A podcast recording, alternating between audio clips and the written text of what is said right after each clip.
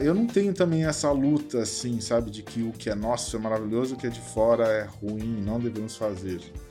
Eu só acho que a gente não deve fazer uma caricatura do, do americano, do, do europeu, fazer algo ruim, se você pode fazer algo bom.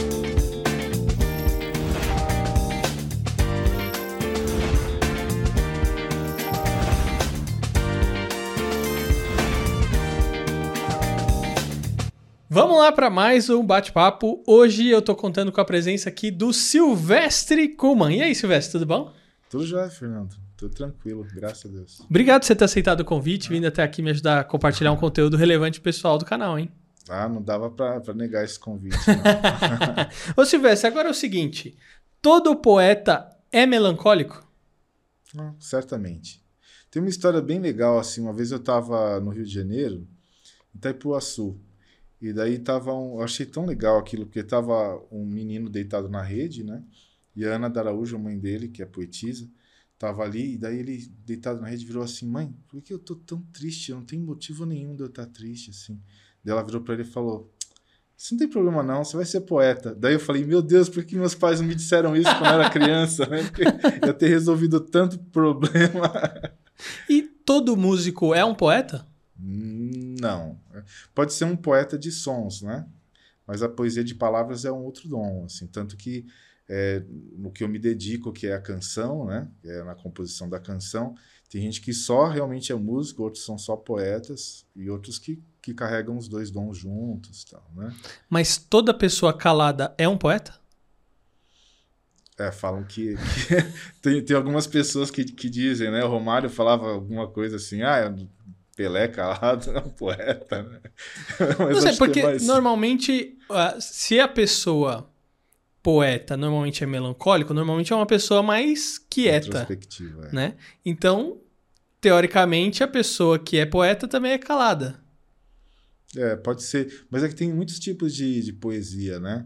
É interessante, assim, eu, eu gosto muito de uma poesia mais formal. Eu sou meio velho, assim, de, de fazer as redondilhas, os sonetos. Né? Manuel de Barros, ele já, já comenta assim, que algumas pessoas coment, é, diziam ah, mas o cara nunca fez uma redondilha, nunca fez um soneto e diz que é poeta, né? Porque fazia uns, uns versos, assim, muito pessoais. E ele começou a escrever é, quando já era idoso. Os, e os livros dele começaram a, a bombar, a vender demais, né? Mas para muitos aquilo que ele faz não é poesia, para mim é. Mas o que, que é redondilha? É isso que você falou? O que, que é isso? tá. É que a, a, a poesia, ela assim, o, o, mais, o mais famoso seria a rima, né? Rimar uma, uhum. uma, fim de uma frase com outro fim de frase. Mas existe a, a poesia de ritmos. Então, se você for é, ler grandes obras como Ilíada, Odisseia, Eneida, Paraíso Perdido, é, eles, eles vão ter essa coisa do ritmo. Não obrigatoriamente é, vai ter a rima, mas vai ter o ritmo. Então, redondilha. Falar uma coisa bem, bem simples. Por exemplo, pegar uma música do Chico Buarque.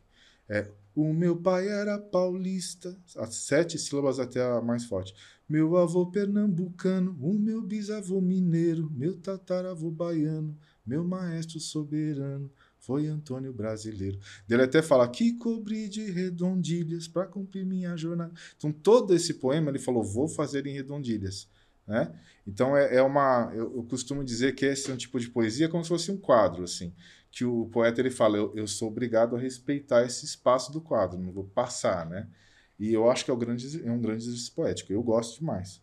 Mas, como eu falei, tem, tem poetas mais calados, que seria o caso do, do Manuel de Barros mesmo.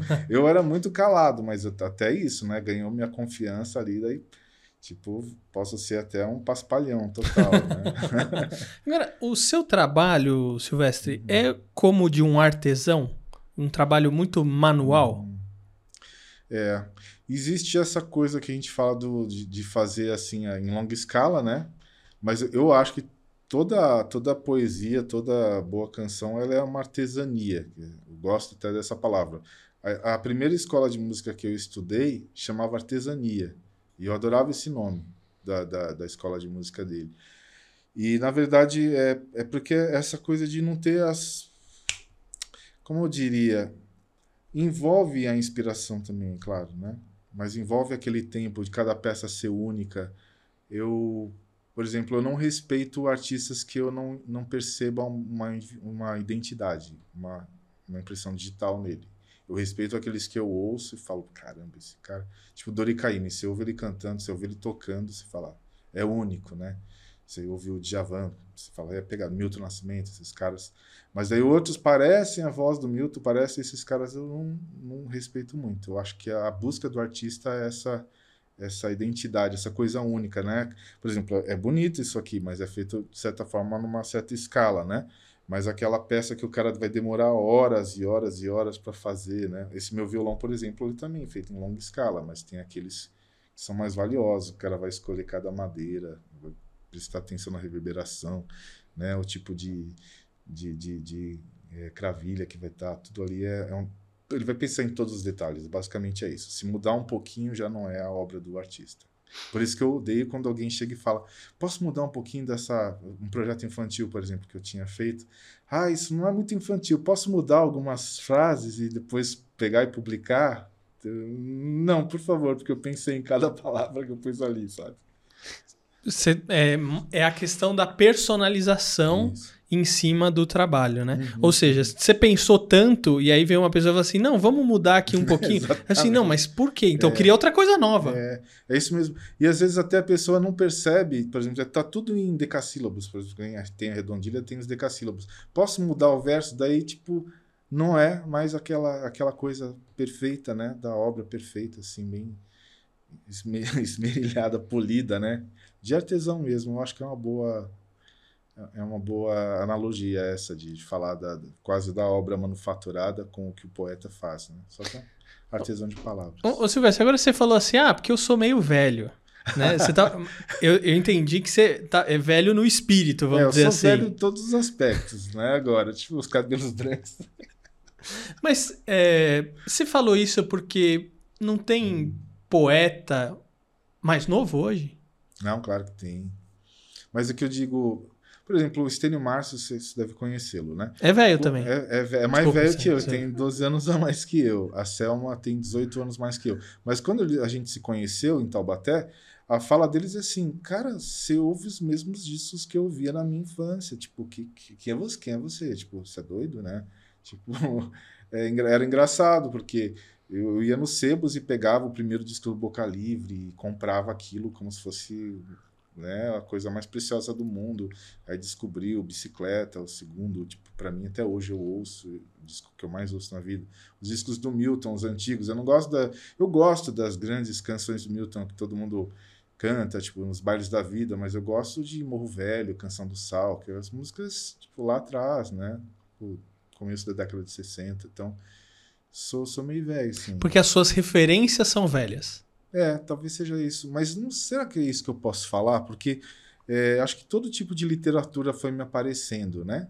Mas aí tem aquelas que eu gostei mais, que me tocavam mais, né? Me tocam mais ainda. Eu falo velho por causa disso, porque eu gosto dessa. Eu, eu admiro também, né? Manuel de Bar, Barros, outros, outros é, poetas que são assim artesãos também, mas é outro jeito de artesania. Mas eu gosto dessa coisa antiga, sabe? Tipo, poxa, a, a forma soneto foi criada há muito tempo atrás. Vai pegar sonetos de Camões, aquilo lá é século XVI, é muito velho, né? Vai pegar coisas. Eu adoro essas obras.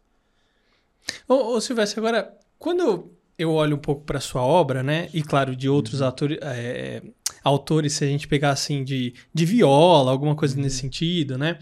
É, tem muita é, característica, às vezes, um pouco mais rural, vamos dizer assim, né? Então, ah, casinha, pássaro, Tem. flor, sol, nuvem, chuva, terra, fogo, é. né? Mar, Sim. né? Agora, não dá para fazer música né? no estilo que você faz, só que você falando de beats, bytes, celular, é, tecnologia, HD, pendrive, sabe uma coisa assim? Dá, dá para fazer, só que eu acho que a sonoridade não vai ser tão rural, né? a não ser que o cara queira ser muito brincalhão, pegar uma viola caipira e começar a pontear a viola e fazer uma brincadeira falando da modernidade. Até deve ter isso. Isso é, é, é... Tem, eu acho que tem um cara do Tocantins que faz umas brincadeiras dessas, nós é jeca, mas é joia, e daí começa a falar um monte de, de palhaçada, né? Mas é que quando você pega uma viola, você já associa imediatamente ao campo, a, aquela vida mais contemplativa, a vida simples, né? Então, geralmente, quando eu pego, por exemplo, eu, eu, eu sou poeta também, me considero, porque eu escrevo muita poesia, eu leio muita poesia. Minha formação é o violão, né? Mas é, é, interessante essa coisa de quando alguém me manda um poema que eu falo, esse tema é muito, muito, muito rural, geralmente eu vou para viola caipira. Ou seja, a linguagem está diretamente ligada ao estilo. De certa forma, sim. Não, não é obrigatório. Eu acho que é interessante isso, que eu, como professor, sabe, eu vi algumas coisas na faculdade, tipo, ah, no modo, modo maior, a quarta justa, né, quando você está fazendo um acorde perfeito maior, a quarta justa é evitada. Aí eu pegava esse evitado como proibido, mas isso é uma grande bobagem, porque eu lembro que eu estava gravando em 2003 um disco, e eu fiz aquilo, fui analisar a partitura, falei, nossa, errei. Aí o produtor falou, você tá louco, cara, soou bem porque você errou porque está escrito que, que é evitado. Evitado e proibido são coisas bem diferentes, né? Tem coisa que é evitada que soa mal porque se colocou mal, mas tem horas que aquilo pode ser a solução perfeita, né? não tem tanta essa regra, essa regra aí não, não deve existir, eu acho que na hora, até porque essas regras muito absolutas na hora da criação elas são limitadoras mesmo e a, a obra de arte ela não deve ter isso. Quer tocar um, um pouquinho antes da gente continuar o papo? Podemos. Manda lá, o que lá. sua sugestão. Você falou de artesania, né? De, desse, desse, desse lance tal da poesia. Então eu vou tocar Trabalha Poeta, tem uma afinação diferente aqui, então vou ter que mexer, uhum. que é algo que o Dori Caymmi, que é um dos caras que para mim tem uma grande impressão de, de, é, digital, fez, que ele afina a primeira corda em si. Igual a segunda. Parece uma limitação porque daí você, ao invés de ter uma corda Si e uma corda Mi, você tem duas cordas Si. Mas o que acontece? Quando eu faço um acorde aqui, ó. Dessa brincadeira da nona do acorde, né? Então vamos lá. Deixa eu ver se eu me lembro. É, trabalha poeta. Sem meias palavras, semeia a palavra, cultiva boa semente espalha por este solo da terra poemas, poemas, a pena, a peneira, a pepita, garimpa, lapida, descobre o tesouro, cava com a pá. Provoca o vocabulário, bulindo no vocabulário. Bula o sentido, faz o belo, elabora, labora, procura a cura no verso Emoção, reação adversa. É perverso ver o mundo sem teu olhar, poeta. Se te moves, poeta, comoves. Poeta, não te acomodes nas cavernas de melancolia.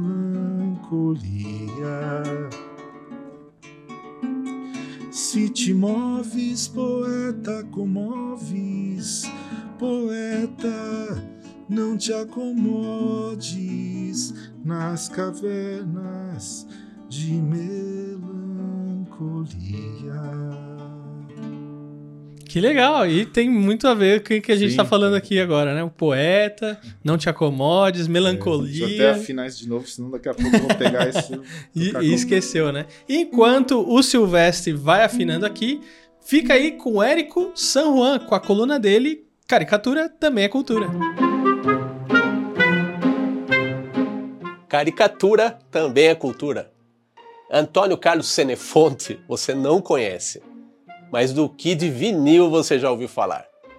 Com esse nome, se apresentou ao mundo radialista e jornalista, o cantor do Grupo Magazine, o apresentador do som pop na TV Cultura, o VJ da MTV e o DJ. Tudo isso era o Kid Vinil, o herói do Brasil. Todo jovem é transgressor. Kid Vinil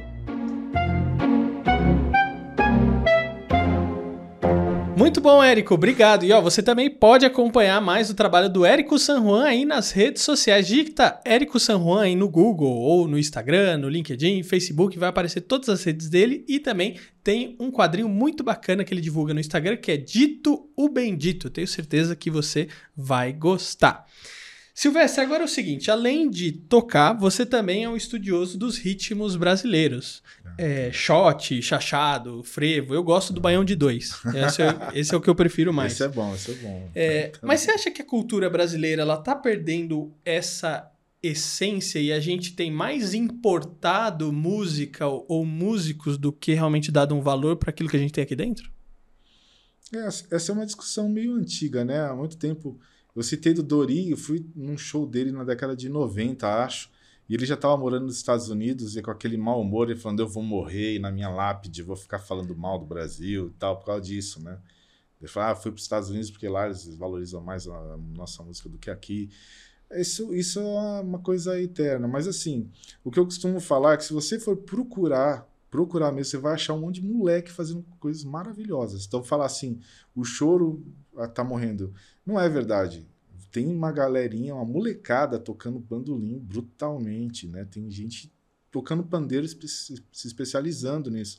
Então existe uma, uma pode-se dizer uma resistência até, né? Mas eu acho que hoje, com essa, esse advento da internet, as pessoas têm acesso a, a, ao conteúdo muito, muito, de uma forma muito mais brutal do que eu tinha quando eu era moleque, né? Você tinha que ir atrás de um disco. Hoje você vai lá, pá, você coloca qualquer coisa ali, sei lá, Lundu Marajoara sei lá, ouvi em Belém do Pará. Eu tive que ir até Belém para ouvir. Hoje o cara joga lá, vai aparecer um monte de coisa, algumas boas, outras péssimas, mais ou menos. Mas o cara tem, né?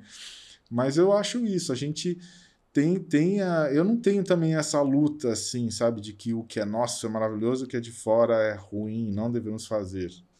Eu só acho que a gente não deve fazer uma caricatura do, do americano, do, do europeu, fazer algo ruim, se você pode fazer algo bom. Eu tenho uma formação erudita, eu fiz violão erudito. Só que eu logo larguei. Quando eu me formei e peguei diploma, eu falei: chega, cara, porque isso não é para mim.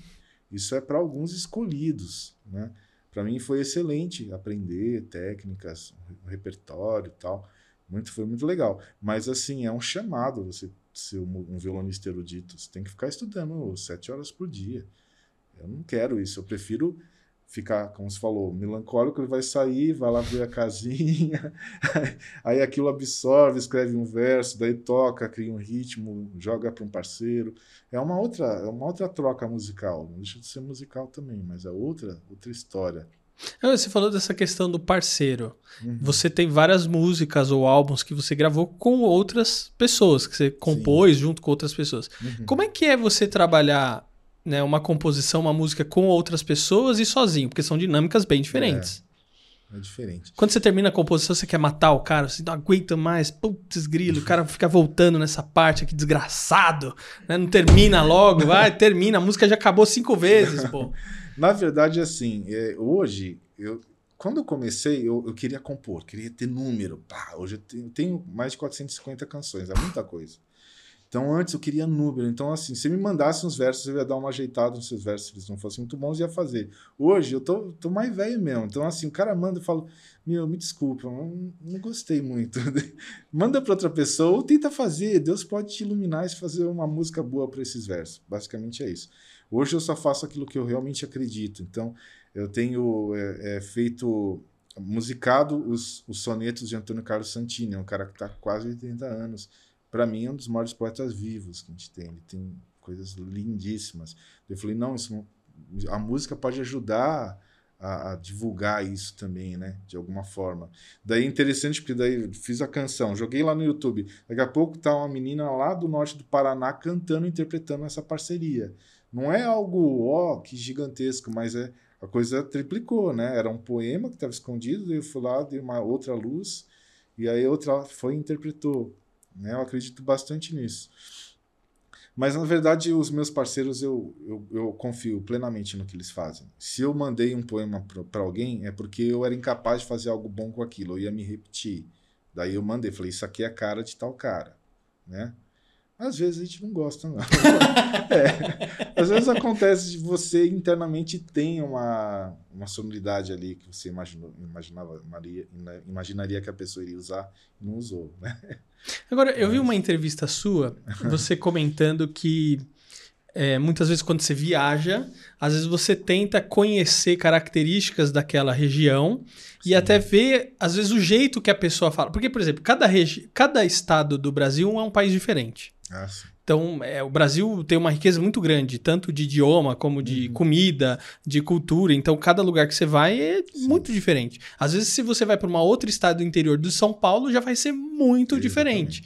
Né? Então, você vai para uma cidade, aí você, às vezes a pessoa fala um negócio e você fala, ué, mas o que, que é isso? Não, isso aqui significa tal coisa. É. Né? Por exemplo, uma vez eu encontrei um pessoal do Rio, aí eu disse, não, porque não sei o que do meio fio Meio ah, fio? Sim. Que meio fio? O que, que vocês estão falando? Então, um negócio aqui da rua. Eu falei, ah, o guia! É. Né? Então, assim, uma coisa totalmente diferente, né? É, então, você vai muitas vezes viajar e você vai com esse tipo uhum. de olhar para você aprender coisas, até para você uhum. usar em suas composições e tudo mais. Uhum. Qual foi a palavra ou a expressão que você aprendeu, que você não conhecia, que às vezes foi a mais bizarra ou mais estranha que você falou: Meu Deus, nunca imaginaria que isso existia? ah, isso é um pouco difícil, mas é, é meio engraçado, assim, você, por exemplo, lá em Belém, né? Tem uma época que tava. Os aeroportos estavam com problemas nos voos, a menina queria voltar para Belém do Pará, e daí a, foi, chegou lá no balcão e a moça começou a falar: não, o voo agora é só amanhã, vamos supor. Dela, égua! Tipo, a outra, tipo, mas como assim? Não me respeita, né? Ela achou que tava, era, era uma ofensa, mas não era uma ofensa, que égua ali é tipo uma expressão, mas caramba, que, que coisa, né? Então tem muitas. É, minha esposa ela é gaúcha. Lá no Rio Grande do Sul eu brinco que eles ficam inventando verbos que não existem, né? Eles não falam fecha a porta, falam chaveia, chavear, eu vou matear, eu vou é, pernear. Esses verbos todos a gente não tem no nosso dicionário, né? Mas o gaúcho ele tem esse bando de. Teve uma de vez eu conheci um professor e ele era do sul também. Uhum. E a gente estava no estúdio, ele era professor de TV, né, e tal. Aí ele falou assim: cuida do fio. Eu, cuida? O fio? O que, que, é isso? Ele, não, é porque, imagina se eu vou falar cuidado com o fio, você já caiu. É. Eu falei, então você reduz. Eu falei, nossa, mas ficou muito estranho pra gente, assim. Me lembrou de uma história bem legal. Eu tava uma vez em, em, no Ceará, não lembro se em Fortaleza, e daí era uma, tinha uma festa, assim, um monte de menino correndo, né? E eu tava, vamos supor, entre a, a porta e o caminho. Daí o menino, ao invés de sair, sai! Ou, sei lá, ele falou, oh, May! Tipo, meio, né? Tipo, você tá bem no, no meio do caminho, cai, sai fora, né, cara? Né, cara, teve uma, uma vez também, eu fui para BH, para Belo Horizonte, né? E aí a gente tinha um, um gap muito grande entre o voo para ir pro nosso destino final, que ainda era norte de Minas, né? Aí a gente, ah, vamos passear no centro, né? Vamos ver o que, que tem. Aí a gente chegou naqueles pontos de informação, né? Que cidade, coisa hum. turística, não sei o quê. Aí chegou uma pessoa assim, ah, que tem que fazer aqui? Ah, você tem não sei o que, a feira do artesanato aqui, a feira não sei o que, você tem não sei o que. Aí eu virei, eu tava com uma outra pessoa, eu falei assim, ah, então vamos lá na feirinha. A menina falou assim, feirinha? Feirinha não, que é a maior feira da América Latina e não sei o que, e ficou brava, né? Aí Ofendido. eu falei assim, não, é que lá em São Paulo, quando tem uma feira de artesanato, qualquer tamanho que seja, a gente fala feirinha ah, vamos lá na feirinha. Não é uma coisa que assim, é, a gente tá tipo, menosprezando, né? É uma coisa que. Aí ela, ah, tá. Tipo assim, eu acho que ela não acreditou muito no que eu falei. e eu assim, ah, tá bom, vai. Mas, ô Silvestre, falando de BH, tem gente que acha que você é mineiro, né? Tem, tem bastante gente. Até já me apresentaram assim em, em conversas. Aqui, Silvestre Kuhlmann, compositor mineiro, daí eu, paulista. já de cara, né? Começou assim, porque não dá para passar. Mas por que o pessoal acha que você é mineiro? Os meus avós, eles, tanto de parte de mãe como parte de pai, né, eram, eram mineiros. Um de, de Caldas e o outro, agora me fugiu agora. Você lembra bonito? Esqueci. Mas é de Minas. Meu avô Moisés é, ele é botânico de Minas Gerais. E aí é, é interessante que eu acho que eu carrego um pouco dessa mineiridade, né? Tipo, convivi pouco com eles, mas mas não sei, a gente tem, né? Não tem como negar que o que a gente carrega no DNA da gente em várias coisas eles Influencia, é, né? influenciam mesmo. Então eu acho que eu tenho um pouco disso, alguns gostos, né? Que os artistas mineiros eu gosto muito deles. Eu não posso falar que é só o que é feito em Minas que eu gosto. Por exemplo, a minha banda predileta é o Boca Livre, que é uma banda do Rio. Tom Jobim, para mim, é monstruoso. Né? Então, mas os mineiros me influenciam muito. São geniais, assim. É interessante, às vezes eu mostro para minha esposa alguns artistas e, e ela fala: Nossa, não sabia que existia esse negócio aí. Assim. Tipo, Tavinho Moura. Né? O Tavinho Moura é um violonista, um, um violeiro maravilhoso, assim, incrível. E é é pouco conhecido. As canções dele conhecidas é porque o Milton gravou, mas daí até descobrir quem é o compositor, muita gente não tá muito aí com isso, né? Cara, agora você falou dessa coisa que, pô, tem muita coisa. Né? E hoje, com questão de internet, tecnologia, né? as coisas vão uhum. avançando, você tem muito mais coisa ainda. Então, se pegar, sei lá, 30 anos atrás, você não tinha a variedade de coisa que você tem hoje né, para você ouvir. Então, você não consegue acompanhar tudo. Não. Você, como é que você faz? Tipo assim, ah, quero ouvir uma coisa nova, diferente. Você vai por indicação? Você tem algum jeito que você buscar isso na internet? Como é que você faz? É, é, meio curioso. Ou você fica porque... sempre nos mesmos, né? Porque, tipo assim, não, ah, eu gosto sempre desse e fico não, sempre eu não nisso. fico. Às vezes uma coisa puxa, né? Então é que nem você vai lá, entra lá no, nos streamings, de repente tem artistas que são, né, de certa forma, parecidos tal. Daí uhum. você vai e testa, tipo, ah, isso aqui não gostei. Mas assim, tem uns que eu me apaixono. Então, curiosamente, eu estava ouvindo muito Elomar, não sei se você conhece. Não. Elomar já está bem idoso, mas é um artista monstruoso, assim. E aí tava ouvindo muito Elomar, Elomar, Elomar. Daí sabe quando passa daqui a pouco entrou Dércio Marques, o quem é esse cara? Eu, cara, eu falei, meu Deus do céu. Tipo, esse cara já morreu, fui pesquisar, já morreu, nunca tinha ouvido esse cara, sabe? Me apaixonei pela obra dele. É, são caras incríveis. Então acho que essa coisa de um vai puxando o outro, vai puxando o outro, daí às vezes você para ali, né, e fala, nossa, isso aqui é legal demais, né? E alguns são muito jovens também, que são muito bons. Pelo menos hoje tem internet para a gente buscar é, ou achar esse tipo de coisa. É, eu acho que esse lado da internet ajuda muito a, a juntar os afins, né? É carregar, empurrar alguns outros que estão começando. E qual lado da internet que não ajuda? Você falou assim, ah, esse lado ah, ajuda. O lado da internet que não ajuda é essa coisa de nas plataformas de streaming você não ter ficha técnica, então ah, quem fez aquele solo maravilhoso? Você não sabe. Né? Quem foi o produtor disso? Quem foi o arranjador? A, a, a, divisão do dinheiro é não é nem escravocrata, é muito pior do que isso. É lance migalhas para esse passarinho. Então, quem é, quem é grande né, e tem muita visibilidade consegue, mas a, a gente, no meu caso, né, compositor foi péssimo. Assim. Eu senti que eu consegui viver como compositor de 2000, quando gravei o primeiro disco, até 2016.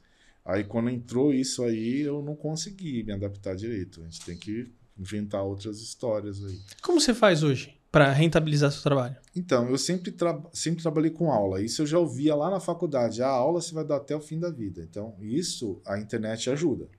Porque, assim, qual, é, você pode estar tá sendo ouvido lá em outro país do mundo, né? Então, realmente, eu, eu, hoje eu dou aula para gente americana, gente de outros estados, Norte do Paraná, Goiás e tal.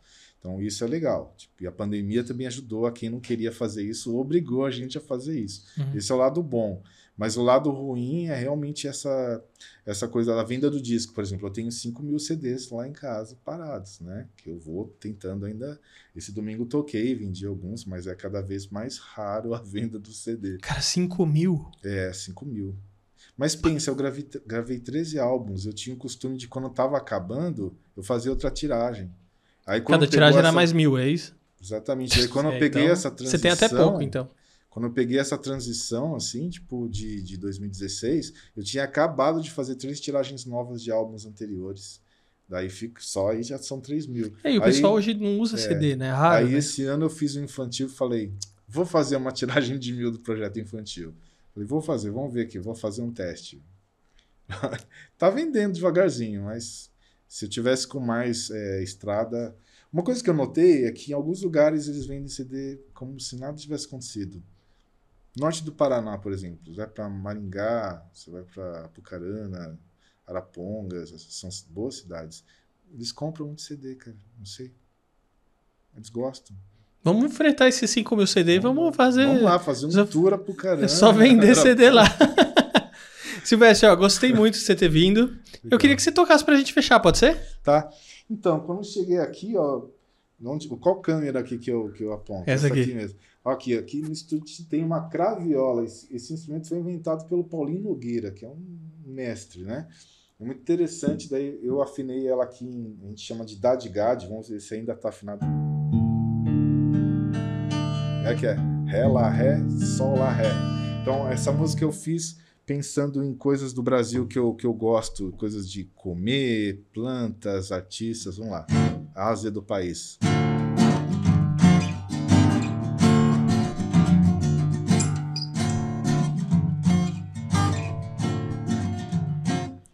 Açaí, acerola, andorinha, aldiblanc, bandeira, abadi.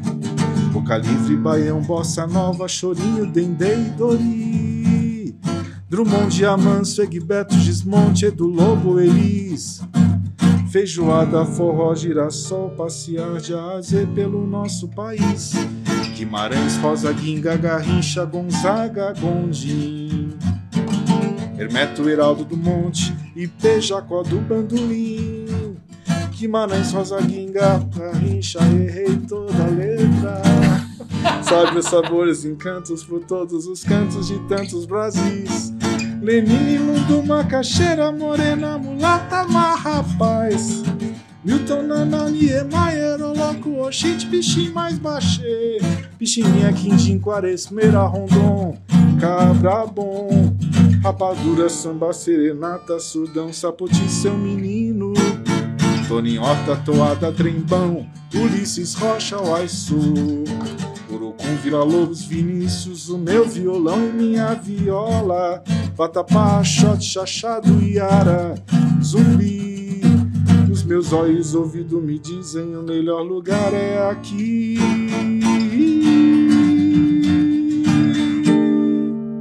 Muito bom, Silvestre, muito bom. Ó, e você já falou duas coisas que eu gosto bastante aí: açaí e, e Hermeto Pascoal. Oh, que é um cara que eu gostaria de entrevistar muito. Nossa. Quero ver se eu ainda consigo entrevistar ele. Vai ser uma honra, porque ele é um cara Poxa, então, muito genial. fera. Gênio mesmo. Silvestre, obrigado mais uma vez, viu? Poxa, que legal, passou rápido. Passou rápido. Já acabou? Já acabou. Ah, não. Porque Saí aí lá cê... de São José vim aqui para isso. Porque agora você tem que vir de novo, entendeu? Essa que é. A gente tem que deixar o público com gostinho de quero mais, entendeu? Não, a gente não legal. pode esgotar tudo. Assim que é bom. Assim que é bom, né? Assim que é bom. Obrigado, Silvestre. Eu que agradeço. Obrigado mesmo.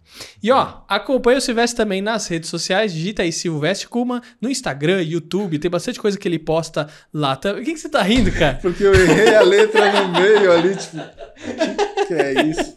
Mas ficou bom, pô. É, errei a letra. É isso aí, segue o bonde. no show tem que ser assim, né? Uhum.